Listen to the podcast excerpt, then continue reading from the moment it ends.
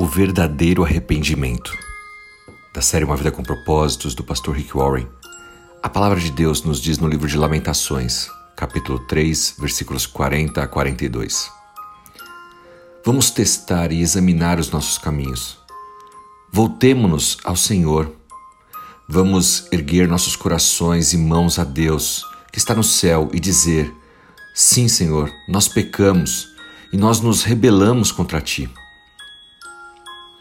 Caminho para um novo começo e uma consciência limpa começa com arrependimento. Sim, nós precisamos nos arrepender, erguer nossas vozes ao Senhor, colocar no seu altar tudo aquilo que temos feito e que não agrada a Deus. Mas o que significa arrepender-se de fato? Existem três coisas que você precisa entender sobre arrependimento. primeiro delas é que nós precisamos assumir a responsabilidade pelos nossos pecados. Em segundo lugar, nós devemos nos afastar dessas coisas que fazemos e que não agradam a Deus, estão erradas. Em terceiro lugar, devemos viver debaixo da graça do Senhor, nos voltarmos a Ele. É isso que a Bíblia está nos dizendo no livro de Lamentações, capítulo 3, dos versículos 40 a 42. O povo orando ao Senhor, dizendo que iam abrir os seus corações, falar com Deus que está no céu e declarar que eram pecadores e que tinham se rebelado contra Deus. Talvez você possa estar pensando, mas eu nunca me rebelei contra Deus. Sim, eu e você muitas vezes nos rebelamos contra Deus.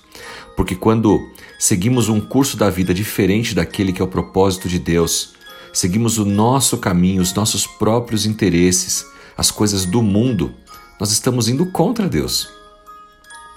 Arrependimento não significa tentar racionalizar o seu pecado. Ah, não, isso aqui foi um pecado que aconteceu lá atrás, uma coisa boba, passageira.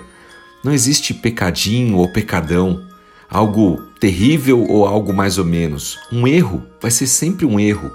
Uma desobediência a Deus será sempre um pecado. Preste atenção, você talvez esteja colocando um bloqueio na cura do seu pecado porque você está tentando racionalizar. Tenta colocar a culpa nos outros, tenta dizer que isso aconteceu no passado, mas não se repetiu mais. Ninguém foi afetado, ninguém viu. Mas com Deus não funciona assim. Deus está pronto e querendo dar a cura para cada um de nós, mas nós precisamos colocar no altar do Senhor. A Bíblia nos diz no livro de 1 João, capítulo 1, versículo 8: que se dissermos que não temos pecado, enganamos a nós mesmos e a verdade não está em nós. Cuidado quando você declarar que não pecou, que não é um pecador, que não tem cometido erros, porque nós somos falhos humanos e pecadores, remidos, lavados no sangue do Cordeiro, e por causa da graça, da misericórdia através de Jesus Cristo, temos a salvação. Não pelo nosso mérito, porque nós não merecemos. Lembre-se disso. Todos os dias pecamos e carecemos da graça do Senhor. Portanto, todos os dias em nossas orações, como já temos visto aqui, devemos agradecer pelo pão nosso de cada dia, por tudo que o Senhor fez, tem feito e fará em nossas vidas. Em seguida, devemos pedir perdão para os nossos pecados, sim, porque erramos todos os dias. E só então devemos pedir por aquelas coisas que nós necessitamos, porque somos carentes, precisamos do Senhor em nossa vida. Você gostaria de se livrar desses hábitos autodestrutivos? Pare de tentar se auto-sabotar, se enganar.